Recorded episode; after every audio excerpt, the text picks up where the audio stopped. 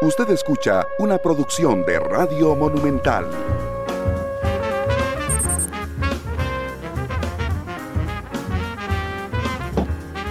Hola, ¿qué tal? Muy buenas tardes. Yo soy Randall Rivera. Muchas gracias por acompañarnos en Matices este viernes, cierre de semana, de semana laboral por lo menos. Muchas gracias por acompañarnos. Eh, ayer se cumplió, fue un aniversario de la entrada en vigencia del matrimonio igualitario en Costa Rica con números interesantes, 1.715 matrimonios igualitarios, por ejemplo, inscritos en nuestro país. Y yo siempre he defendido, aunque no siempre pensemos igual, pero siempre he defendido la participación de don Yashin Castrillo en la lucha por los derechos humanos de las personas con, em, de diversidad sexual o con preferencias diversas. Eh, Yashin está con, conmigo hoy. Eh, Yashin, ¿qué tal? Bienvenido a Matices, ¿cómo te va?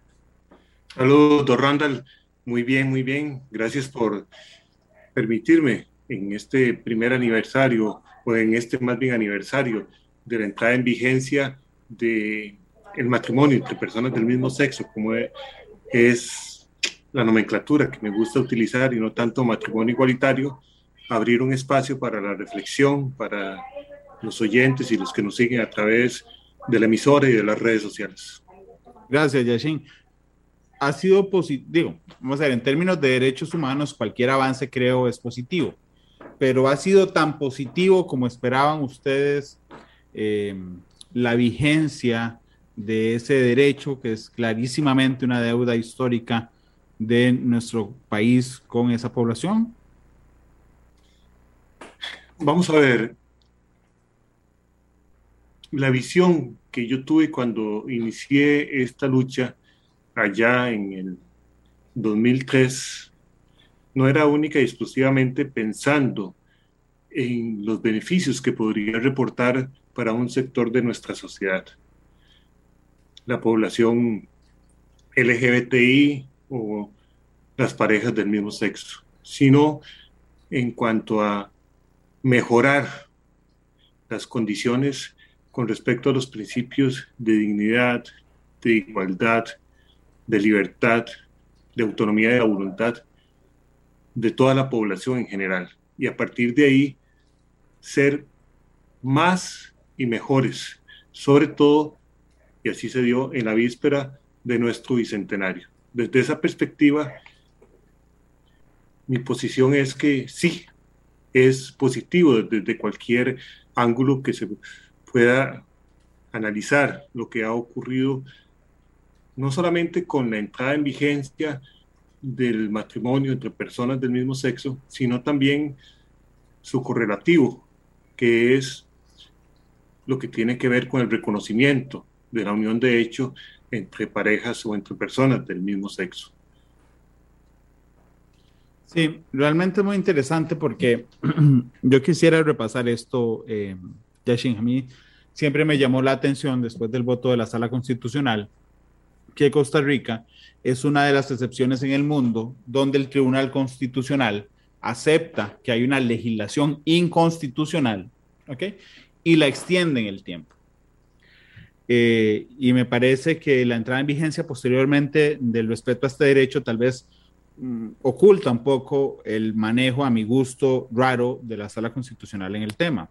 Recuerden que la Sala Constitucional encuentra inconstitucional el artículo del Código de Familia que impedía las uniones entre los matrimonios entre parejas del mismo sexo y las uniones. Y dice, pero vamos a convivir 18 meses eh, con una legislación inconstitucional y si no se ha aprobado un proyecto de ley entra en vigencia. Quisiera, yo sé que estamos celebrando el aniversario de Yashin, pero quisiera echarme para atrás un poco porque digo, sonará muy dramático, pero yo eso no lo olvido, porque me parece que fue la última afrenta antes de la entrada en vigencia eh, para la población LGTBIQ. Sí, recordemos especialmente para los más jóvenes y los que aún no siendo tan jóvenes no le han dado un seguimiento desde el inicio de esta lucha, que la misma se originó en el 2003 cuando por primera vez, no solamente en Costa Rica y en América, sino en todo el mundo, se solicitó a un tribunal constitucional que se pronunciara en relación con la constitucionalidad de una norma que estaba contenida, en el caso nuestro, en el inciso sexto del artículo 14 del Código de Familia, que prohibía el matrimonio entre personas del mismo sexo. Esa acción se resolvió el 23 de mayo del 2006 en una votación 5 a 2. Los magistrados Ernesto Ginesta Lobo, que en su momento era el más joven y el de más reciente nombramiento, y el magistrado Adrián Vargas Benavides, que estaba en el extremo opuesto y estaba próximo a jubilarse, ellos dos votaron a favor desde el 2006 de la inconstitucionalidad de ese artículo. También formaba parte de la conformación de la sala en ese momento un magistrado que estuvo presente, y me parece que es el único, este 8 de agosto del 2018, cuando se declaró por fin la inconstitucionalidad de esta norma y también del artículo 242 del Código de Familia, que limitaba el reconocimiento de la unión de hecho a las parejas heterosexuales, que es el magistrado Fernando Cruz. Don Fernando votó negativamente, declaró sin lugar la acción en el 2006. Sin embargo, fue una pieza clave para que la acción que resultó declarada con lugar en el 2018 tuviera esta suerte. Y quizás es simbólico y emblemático que don Fernando estuviera en la conformación de ambas salas porque dibuja de una u otra forma la evolución en el pensamiento no solamente de los magistrados, es decir, no solamente de los tribunales de justicia, sino también de la sociedad en su conjunto, de los sectores sociales, de los sectores políticos, de la prensa, de la ciudadanía en general, que en un principio se manifestaban mayoritariamente en contra de la reivindicación de estos derechos y que ya para estas alturas, en el 2018, más bien existía un consenso o una mayoría que reclamaba que se reivindicaran estos derechos a favor de las personas LGBTI. Tanto así que se llegó a decidir una elección nacional precisamente por la polémica que se suscitó alrededor de este tema. En aquel momento, en el 2006, la visión de la sala constitucional fue una visión que partió de principios esencialistas e históricos para negar lo que posteriormente, bajo la, la luz o a la luz de la protección de los derechos a la libertad, a la autonomía, incluso al debido proceso, como lo hizo en su momento en el 2015 la Corte Suprema de Estados Unidos, estableció que era con base en estos principios que debía resolverse si la norma en cuestión era constitucional o inconstitucional. Esta evolución que se desató desde el 2003, cuando se puso en la agenda nacional el tema de los derechos de las parejas del mismo sexo, el tema de los derechos de las personas LGBTI hasta el 2018, no tuvo a pesar de que fue declarada con lugar, la firmeza que se, habría deseado después de esta evolución del conocimiento y las experiencias adquiridas, como bien dice usted, don Randall, con una decisión que fuera total y absoluta, que permitiera la entrada en vigencia ipso facto, de inmediato, de algo que la decisión de la sala en votación de 6 a 1 reconoció tajantemente con una abrumadora mayoría que se estaba frente a una inconstitucionalidad que debía corregirse de inmediato. Y dio un plazo de 18 meses que en estos momentos desconozco para qué dio, dio ese plazo. Y más bien de una u otra forma pudo haber conspirado para que personas, incluso con poder político, pudieran influenciar para que de una u otra forma se retrocediera en estos derechos. Por dicha, no fue así. y finalmente entró en vigencia tanto el matrimonio entre personas del mismo sexo como el reconocimiento de la unión de hecho de estas personas. Sí, porque de hecho se intentó hacer, Yashin, en esos 18 meses hubo diputados y diputadas que intentaron cambiar la legislación para cerrar desde otro lado, que no, estaba que no estaba incluido en el voto de la sala constitucional, la posibilidad de que entrara en vigencia el matrimonio igualitario. En efecto, hubo intentos, pero al mismo tiempo no se contó con una mayoría que permitiera ni siquiera trascender para poner en discusión en la Asamblea Legislativa esas tentativas que eran proyectos de proyectos de ley o borradores de proyectos de ley, especialmente de fracciones que venían de sectores religiosos que pretendían de una u otra forma cerrar el camino o poner límites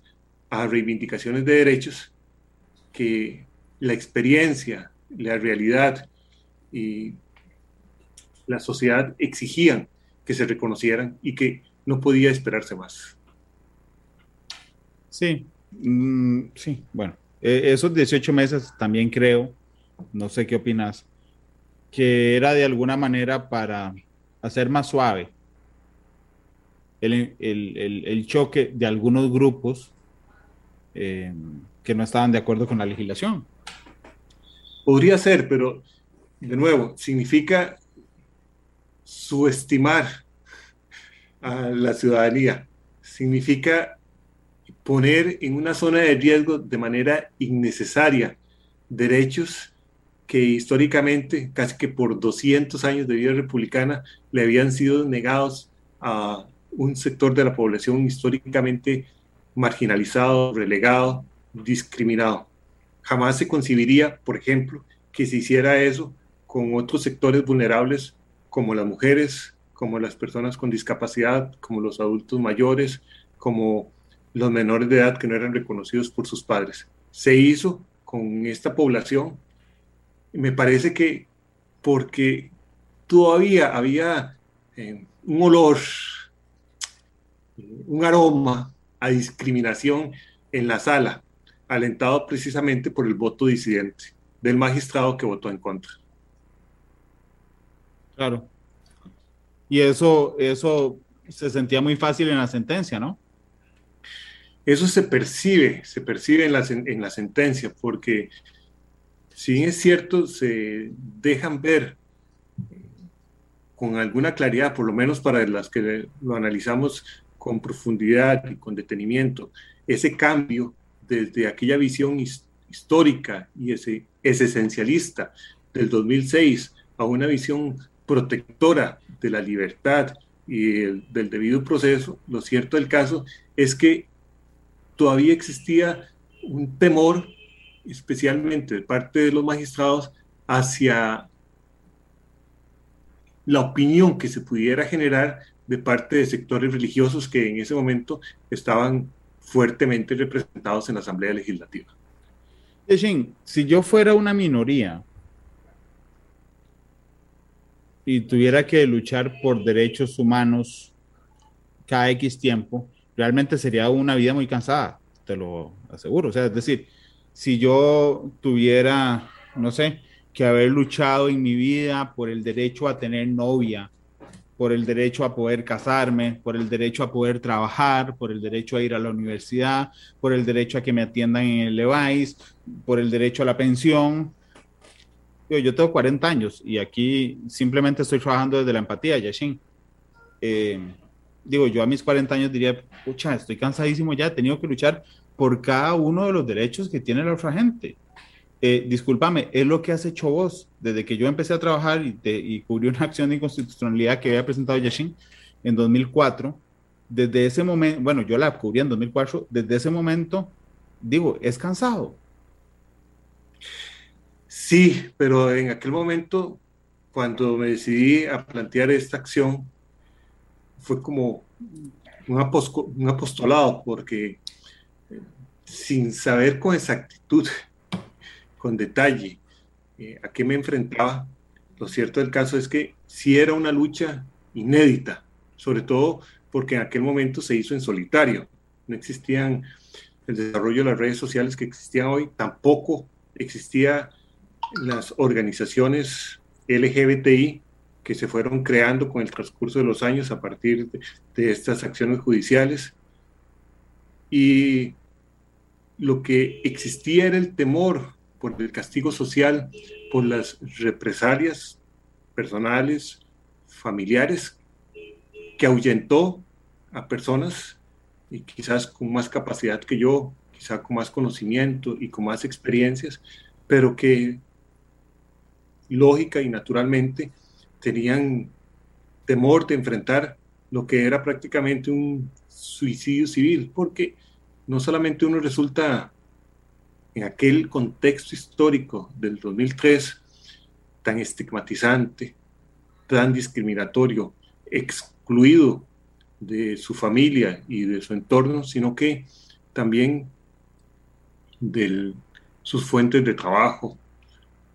y sostener esta lucha permanente e incesantemente por tanto tiempo en contra de viento y marea cuando una vez sí y otra vez también te decían que no, incluso personas que estaban vinculadas con la lucha por los derechos de estas personas, aunque no necesariamente por el matrimonio, sino que por reivindicación de derechos para que se les, no se les persiguiera, no se les criminalizara o se les diera atención médica porque se relacionaba a las personas gays o a los homosexuales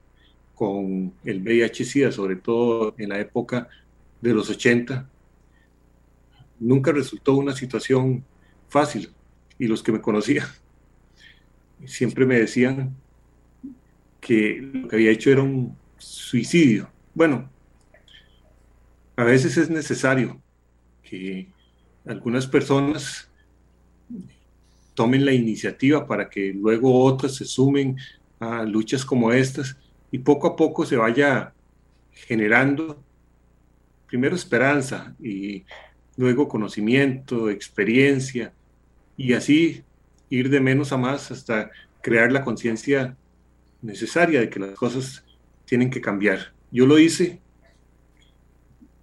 claro, pensando en mi grupo, pensando en mi comunidad,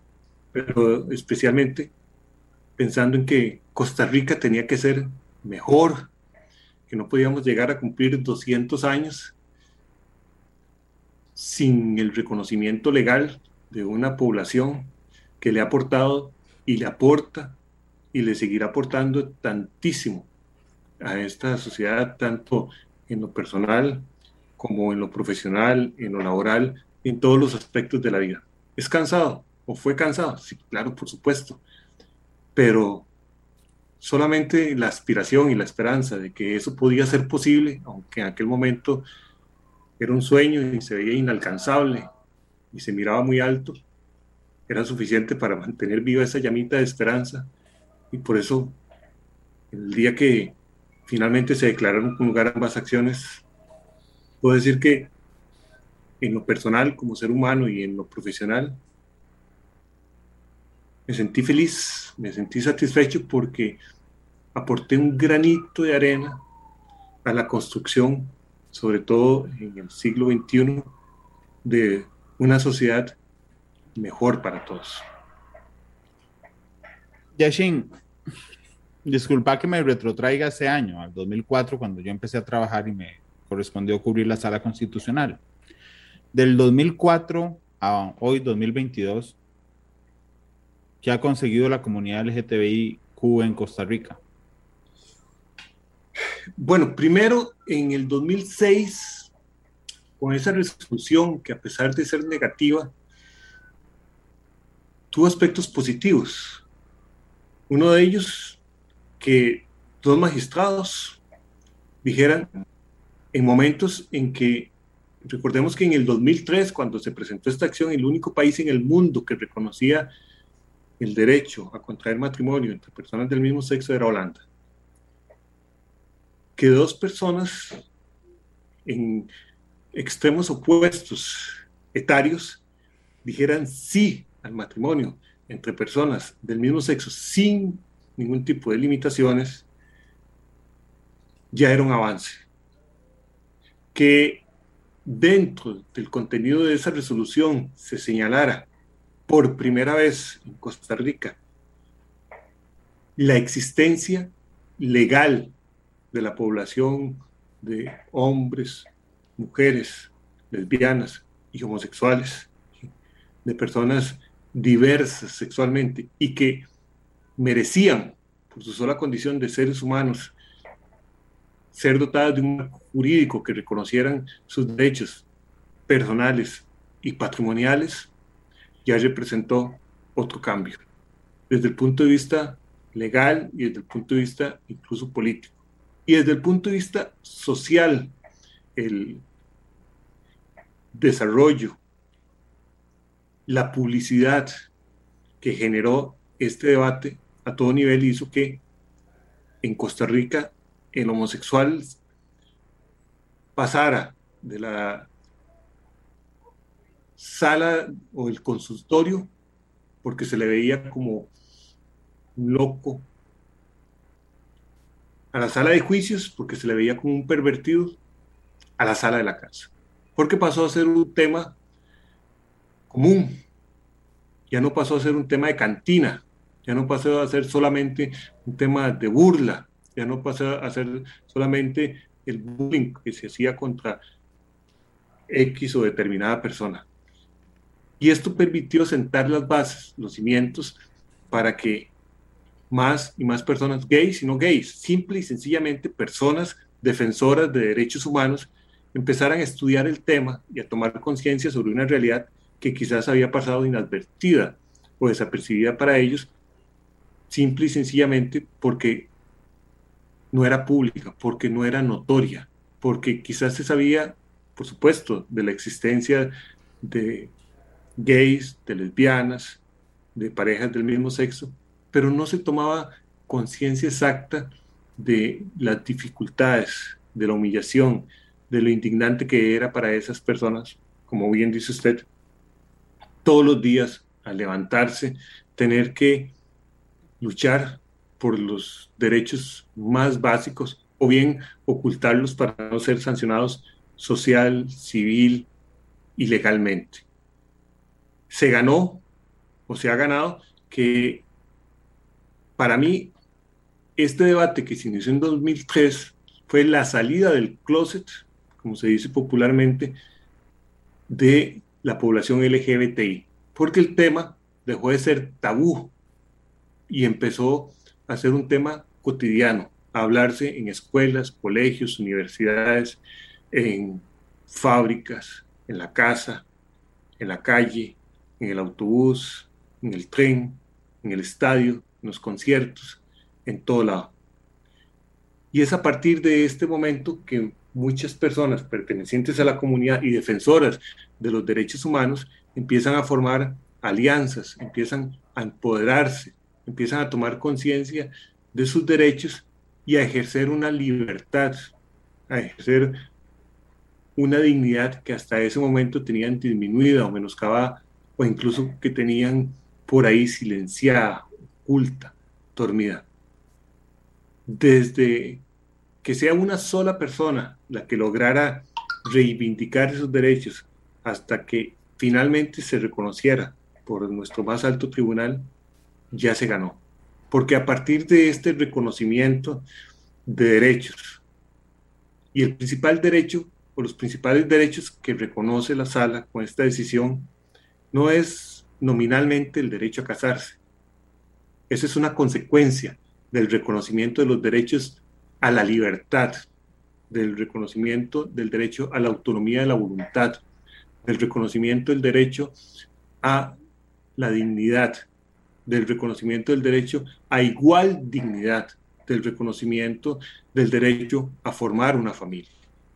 Como se dice en la sentencia Overhead de la Corte Suprema de Estados Unidos de 2015, pocas instituciones tienen la proyección y la trascendencia en lo colectivo y en lo individual como el matrimonio. De ahí que se requiera como lo establece nuestros artículos 51 y 52 de la Constitución Política,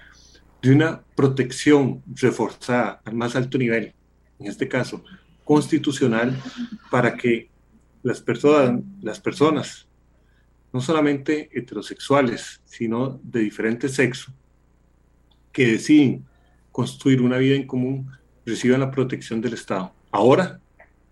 por ejemplo, esas personas, cualquiera de ellos dos, de los integrantes de esta pareja, no solamente la que está unida en matrimonio civil, sino la que convive en unión de hecho, tiene derecho a los beneficios de la seguridad social, tanto en vida de, de uno y de otro, de una y de otra, como al fallecimiento de cualquiera de ellos. Tiene derecho a el reconocimiento de tomar decisiones en lugar de uno o de otro en caso de una emergencia médica. Tiene derecho, sin que haya un testamento de por medio, a heredar. Tiene derecho a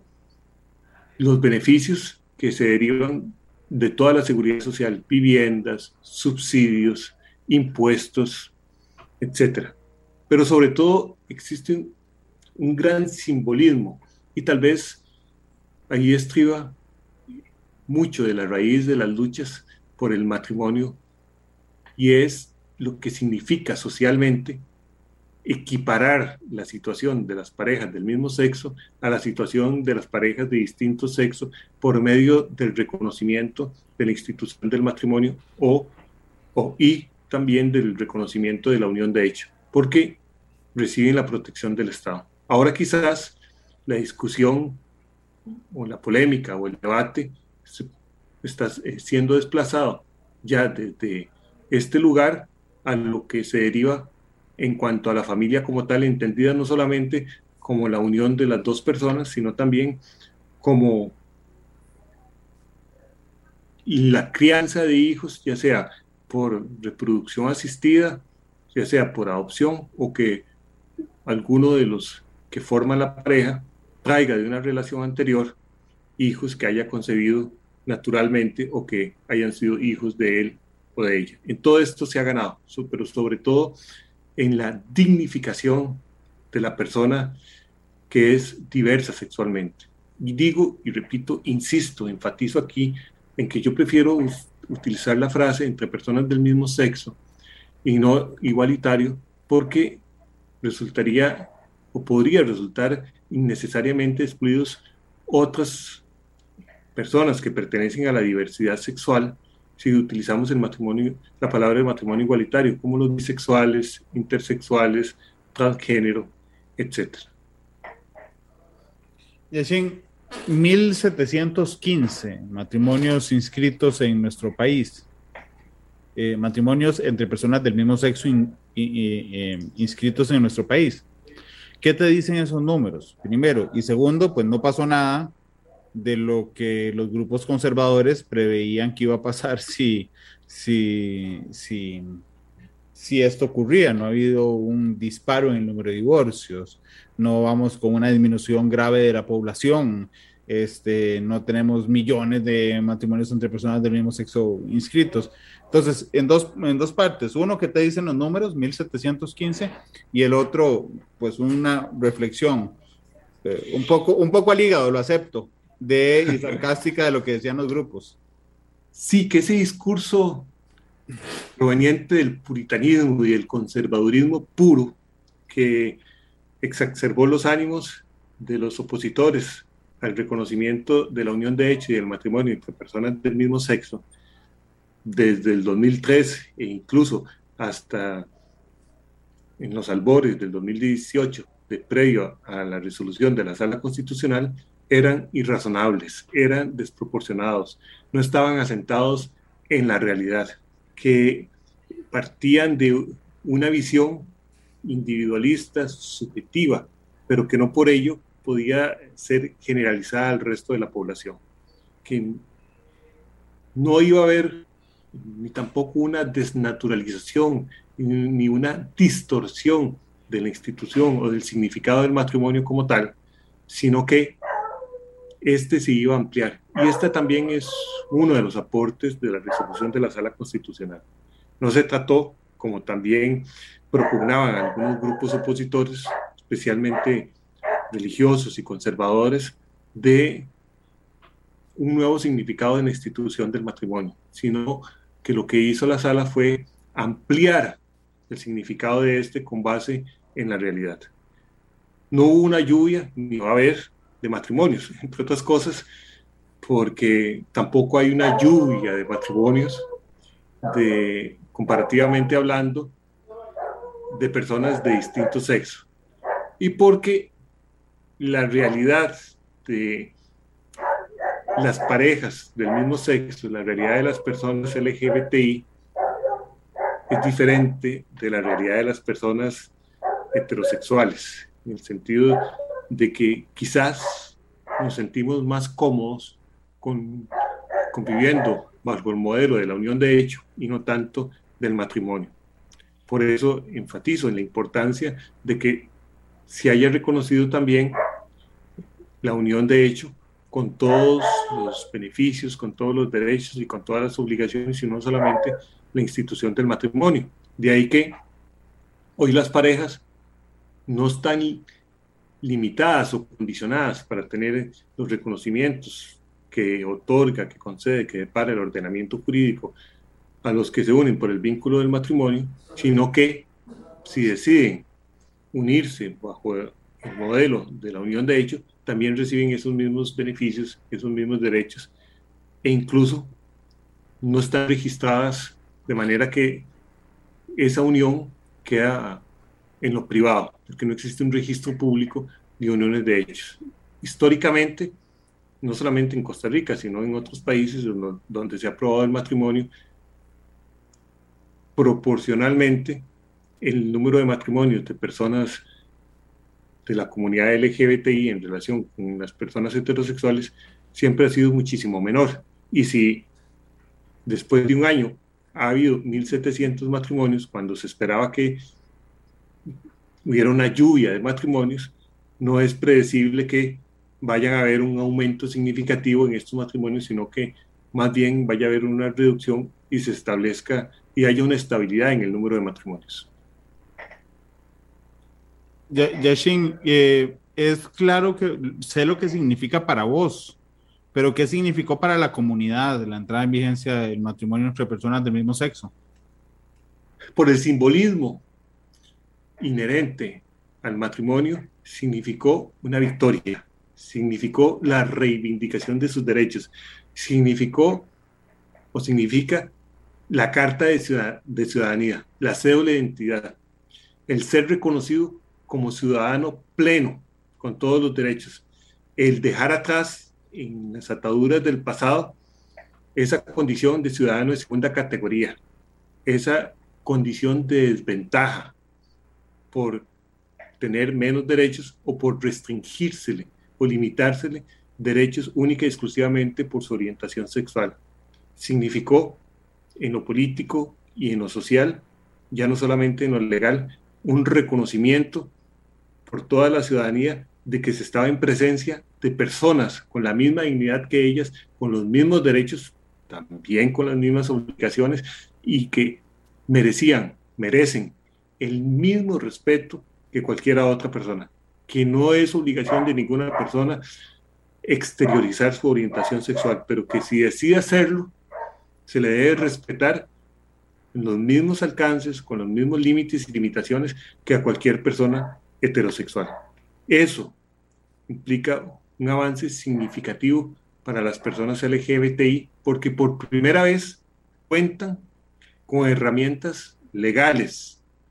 accesibles, porque por primera vez cuentan con el reconocimiento del más alto tribunal de la República y posteriormente ha sido ratificado por tribunales de instancias diferentes, juzgados de familia, juzgados civiles, incluso hasta juzgados penales, que han reconocido derechos inherentes a la condición de parejas casadas del mismo sexo o de parejas que conviven en unión de hechos que son del mismo sexo. Ninguna de estas personas, antes de la entrada en vigencia de esta resolución del 8 de agosto del 2018,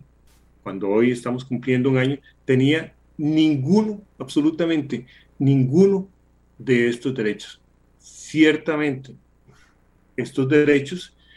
que fueron reconocidos en esa fecha histórica no nacieron por generación espontánea, sino que fue una lucha de muchos y muchos y muchos años de forma permanente. Ese proceso se debe a un cambio cultural, así como en Estados Unidos tampoco la decisión del 2015 de la Corte Suprema nació de un momento a otro, sino que hunde sus raíces esa decisión en antecedentes como en 1967, en el caso Lowing versus Virginia, en donde se declaró la inconstitucionalidad del matrimonio interracial. Es decir, se dijo es perfectamente constitucional, es perfectamente legal que una persona de raza negra se case con una persona que no sea de raza negra, que sea de raza blanca. Prohibición que existía hasta ese año. También en el caso Lawrence versus Texas del 2003, cuando se estableció que la sodomía, el delito de sodomía era inconstitucional. Es decir, que las relaciones sexuales entre personas del mismo sexo, entre hombres, para decirlo más explícitamente, eran inconstitucionales. Es decir, que dos personas del mismo sexo, que no se casaran, que no convivieran, simple y sencillamente que dos hombres que tuvieran, dos hombres adultos que tuvieran sexo consentido entre ellos, no cometían delito por el hecho de estar realizando este tipo de actividad. Y también, por supuesto, en Windsor versus Estados Unidos en el 2013 con la defensa de la ley de matrimonio. Y en Costa Rica tampoco fue de generación espontánea. Recordemos que antes está la decisión que he citado del 2006, donde ya se establecieron algunos derechos, el reconocimiento de la existencia legal y la exigencia a la Asamblea Legislativa de dotar de un marco jurídico que reconociera derechos personales y patrimoniales a parejas del mismo sexo, que nunca se dio, cuyo silencio fue una negativa expresa de ese mandato constitucional y que es una de las razones por las cuales los magistrados en el 2018 decidieron, por un lado, declarar la inconstitucionalidad de la norma porque sabía que la Asamblea Legislativa nunca lo iba a hacer. Pero como bien apunta usted, en forma absolutamente contradictoria, a sabiendas de que no lo habían hecho, ¿en qué? 15 años, 17 años, les dio todavía 18 meses más para que hicieran lo que no habían hecho en 17 años. Antes de eso, en ese 2006 se consiguió esta victoria. Posteriormente, en el 2010, en el, 2014, se consiguió el reconocimiento del aseguramiento y de la pensión entre personas del mismo sexo. Y en ese mismo 2014, el reconocimiento o la inclusión de las personas o de las parejas del mismo sexo en los colegios profesionales y así una serie de derechos, también la visita íntima que fui obteniendo por decisiones jurisdiccionales de la Sala Constitucional que fueron creando las bases para que finalmente se llegara a dictar una jurisprudencia como la que dictó la Sala Constitucional en ese 8 de agosto del 2018. Yashin, permíteme ir a una pausa comercial, es la única que vamos a hacer hoy en Matices, y regresamos, nos quedan 10 minutos más o menos de programa. Eh, regresamos con Yashin Castillo. Ya volvemos.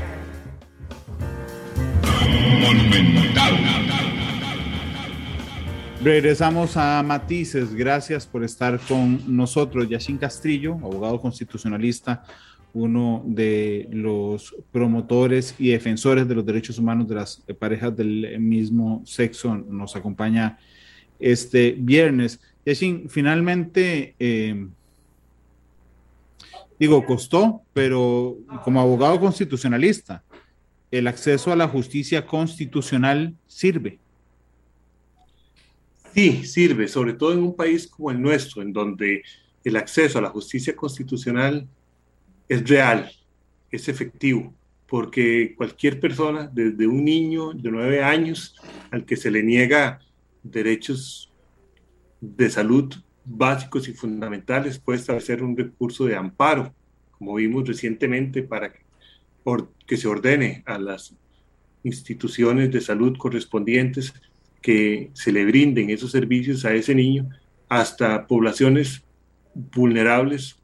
como la nuestra por medio de recursos de amparo, de acciones de inconstitucionalidad, incluso hasta Tribunal Contencioso Administrativo, juzgados de familia, etc. Pero hablando de la jurisdicción constitucional, sí es efectiva. Ciertamente, no siempre se ha tenido la claridad, la lucidez, la valentía para declarar la inconstitucionalidad de una norma, de una prohibición en contra de una población vulnerable que va a generar una oposición importante en sectores poderosos de nuestra sociedad. Pero lo cierto del caso es que la sola existencia del acceso real y efectivo a la jurisdicción constitucional permite mantener viva esa esperanza. Fue por eso que se presentó en el 2003 la acción, fue por eso que insistí cinco o seis veces hasta que finalmente se me declaró con lugar la acción en las acciones en el 2018, a pesar de que, por ejemplo, en, en el 2010, en el 2012, perdón, con reacción de la magistrada Virginia Calzada en una votación 4 a 3, porque esta votación empezó 5 a 2 en contra, 4 a 3 en contra, hasta terminar 6 a 1 a favor. En esa resolución que está impugnada y que ya fue elevada a la Comisión Interamericana de Derechos Humanos y que está pendiente de señalarse juicio ante la Corte Interamericana de Derechos Humanos, la Sala Constitucional, una votación de 4 a 3, en donde eh, los, magistrados Fernando Cruz, Gilbert Amijo y Ernesto Ginera, Ginesta votaron en contra, más bien a favor de la acción, pero en contra de Virginia Calzada y tres magistrados más, llegaron a desconocer el principio de, convencionalidad, desacatando lo resuelto en ese mismo febrero del 2012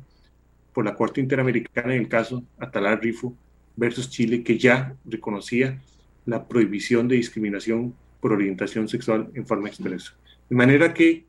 sí, sí sirve nuestra sala constitucional. A veces la conformación no es la mejor, a veces sus decisiones se politizan mucho, pero corresponde a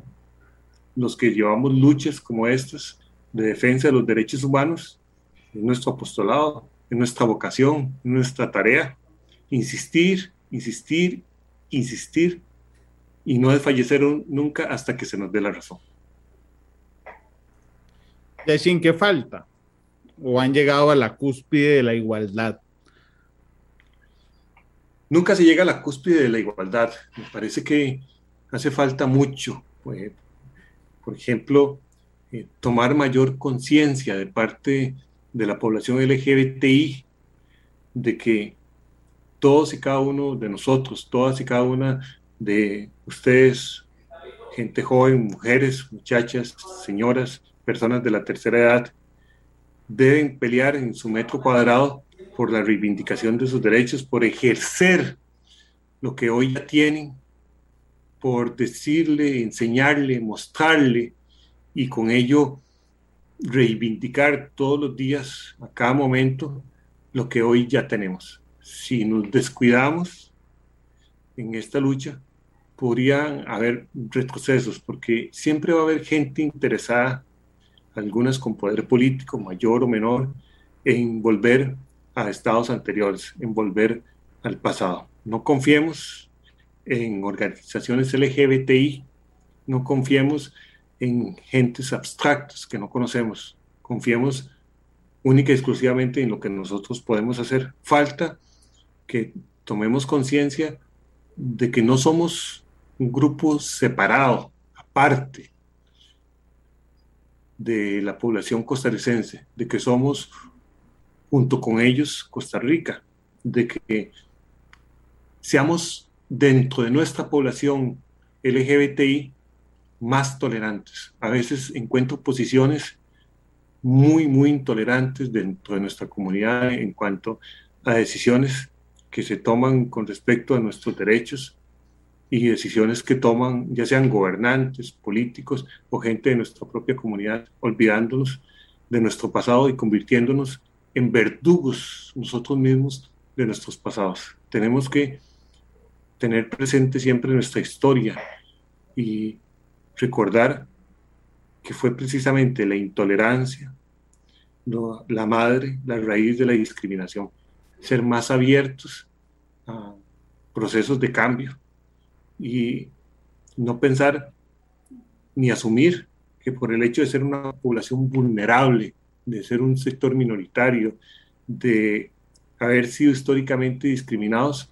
tenemos que depender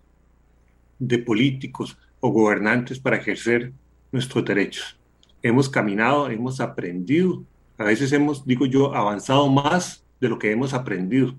Somos nosotros los artífices de nuestro futuro, de nuestra realidad. Y no está bien que descarguemos en las espaldas de gobernantes y políticos el ejercicio de nuestros derechos, ni que reclamemos a ellos lo que nos corresponde por derecho a nosotros ejercer. Eso nos falta, mayor conciencia. ¿hay algo pendiente mm, que te tenga como accionante o recurrente en la sala cuarta? En la sala cuarta, no. lo que tengo pendiente para acabar, digo yo, con esta aventura, es que por fin la Corte Interamericana de Derechos Humanos agende el juicio que ya la Comisión Interamericana elevó ante esa instancia, que presenté la petición, como se llama técnicamente, la demanda, en el 2012, para que no solamente contemos con una opinión consultiva, sino que tengamos una decisión en un proceso litigioso en tanto y en cuanto la importancia de una decisión es que, sin lugar a dudas, sería vinculante no solamente para el país consultante, sino para todos los países integrantes del sistema interamericano de derechos humanos, tal como lo, es en estos momentos en Europa.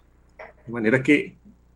eso es lo que hace falta. Hace falta que ojalá este gobierno, a diferencia de los dos gobiernos anteriores, tenga una posición más comprensiva, más abierta, más plástica, más flexible y ojalá esté de acuerdo si no se quiere llegar a ese juicio en una conciliación para que se establezca de una vez por todas estos derechos, pero dentro de una decisión de la Corte Interamericana. Hace falta quizás también que exista legislación que lamentablemente va a tener que ir creándose por jurisprudencia en relación con la filiación que deriva de las relaciones entre parejas del mismo sexo, sea por el vínculo del matrimonio o bien de la unión de hecho. Yashin, muchas gracias por habernos acompañado hoy, ha sido realmente muy interesante. Eh, así es que muchas gracias. Con todo gusto y al contrario, soy yo el agradecido porque es un honor en lo personal y además para mi comunidad que se dignifique mediante la celebración de un año de esta gesta histórica, el reconocimiento de derechos, sobre todo en las vísperas, en aquel momento del bicentenario, de una población que siempre ha sido parte de Costa Rica y que fue relegada, marginada en forma discriminatoria. De verdad, don Randall, monumental, muchas gracias porque tanto en lo personal como en el medio de comunicación para el que usted represente, para el que usted trabaja, en esta lucha fueron baluartes. O